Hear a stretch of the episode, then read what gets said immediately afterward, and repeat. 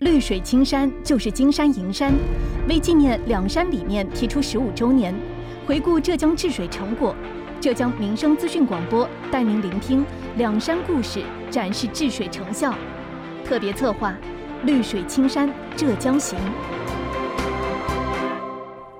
七月二十一号，宁波市召开了河湖长治信息管理平台应用培训会，就河湖长治提档升级试运行工作和综合评价考核工作等作出了具体部署。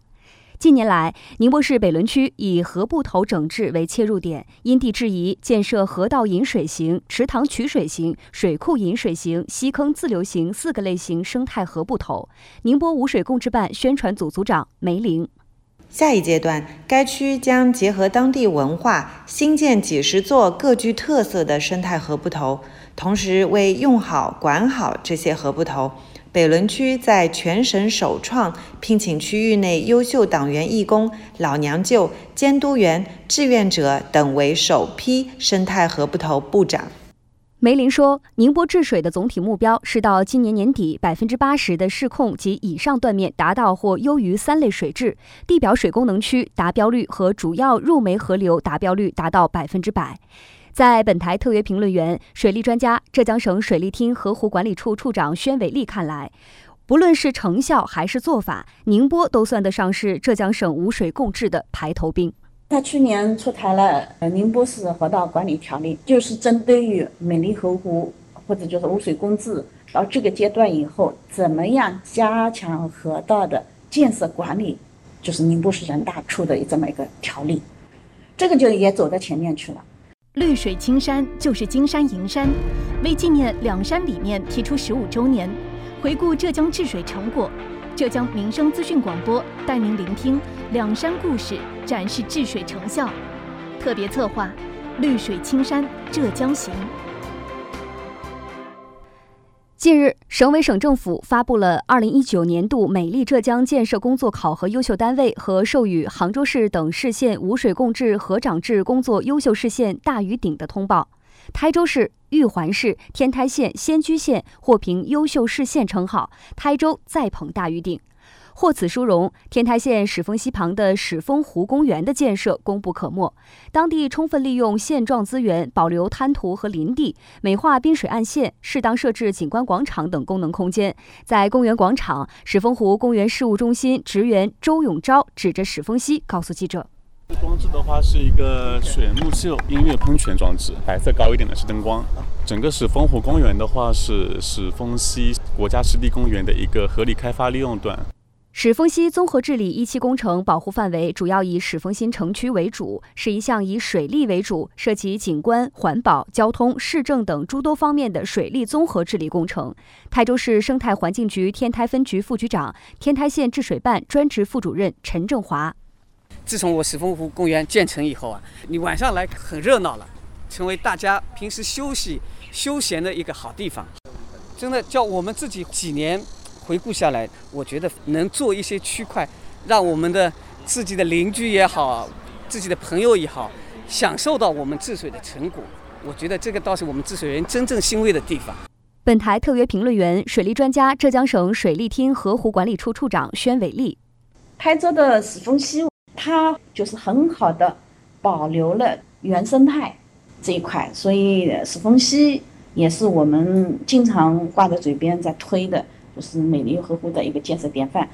在天台县，好山好水好风光可谓处处可见，比如自古就闻名天下的天台山大瀑布。也正因为如此，天台县赤城街道塔后村便有了得天独厚的旅游资源优势。塔后村党支部书记陈孝行。整个的塔后因为跟大瀑布哦直线的地理位置很近，开车就是五分钟就到大瀑布。首先呢，整个在大瀑布周围区域啊，目前我们塔后村是整个配套设施是最完善的，所以大瀑布这个景区的开通以后啊，直接就为我们塔后村带来很大的一个流量。就是我们自己老百姓也说是大瀑布开通以后，就是第一个受益的一个乡村。随着无水共治工作的推进，塔后村把每一户民宿作为一个景观小品来规划。这些民宿也迎合了现代人的休闲度假需求。陈孝行，根据传统的节气，立夏、春节、端午，我们都有活动在搞。比方说我们音乐节，音乐节我们已经举办了第四届了。然后一八年的时候，我们就跟浙江广电音乐调频合作做那个丰收音乐节。就像今年的话，刚疫情差不多结束的时候，我们就做了一个云上音乐节。接下来，我们把视线转向台州路桥区的前七份内河湿地公园。自新桥镇被选为台州市镇村联动水环境综合整治试点乡镇以来，前七份内河作为水环境整治的精品项目之一，实现与周边河道连通。新桥镇副镇长王春生：我们这一条是对头河，原先的水呢是根本是没办法流动，真正是垃圾河。那这样子通过我们这个项目的建设了，进行了水系连通。我们从下游水挡上来，再通过这边的湿地一道一道的流下去。这水下呢是我们搞了个水底森林，水生态呢是逐步呢是完善。在路桥区污水共治办副主任王文波看来，当时治水的难点有两个，一个是缺乏水库补水，一个是推进污水零直排。新桥呢，是我们路桥区最早的一个乡镇了，开始做污水零直排的，而且它现在整个污水零直排也有三点几平方公里都全部完成，包括边上的这些小区啊，污水零直排啊，它都全部实施了。还想要前七份内河保持清澈，就要让它活起来。新桥镇镇长张忠斌，进入新桥镇的范围内的第一道，我们现在都水质实时监测了。那么这部分的水质，我们现在可以很自豪的说，我出去的水质比进来的水质要好。我们觉得。这是今年我们收获最大、最明显的地方了。如今，前七份湿地公园被称之为新桥版的华清池，走在公园中不仅让人心旷神怡。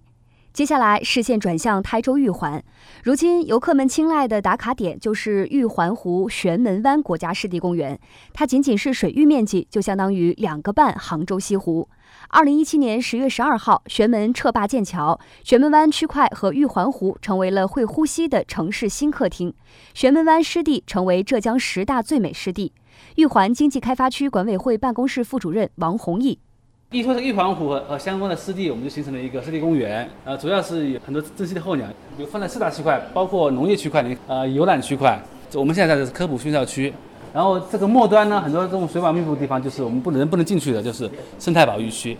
目前，玄门湾湿地已观察到省级重点以上保护鸟类三十一种，成为中国最大的野生黑嘴鸥栖息地和全球濒危鸟类黑脸琵鹭越冬区之一。玉环经济开发区管委会副主任陈希倩：对玉环湖周边开展污水零直排工程建设，对玉环湖内采取河道疏浚、河道清淤、生态放流，易于治水。生态环境得到改善，这里稀奇的鸟类从一百五十四种增加到一百八十六种，其中有不少的重点保护鸟类。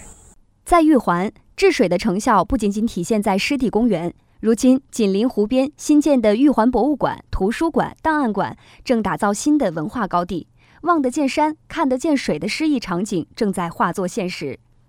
在本期节目的采制过程中。台州、宁波两地让记者印象最为深刻的就是，在这些百姓家门口的公园中，处处可见市民的游客健身休闲的身影，或三五好友一起跑步健身，或是一家人饭后散步。美丽河湖正为当地群众的小康生活添砖加瓦。接下来，您将听到的是本台特约评论员、资深记者叶峰老师的点评：全省广大干部群众干在实处，走在前列，使污水共治工作。取得了全局的阶段性成效，为全国治水提供了浙江样板。一次又一次艰难的实践，一个又一个宝贵的经验，一组又一组详实的数据，一处又一处可喜的成效，说明浙江的污水共治走上了一条可复制、可持续的良性道路。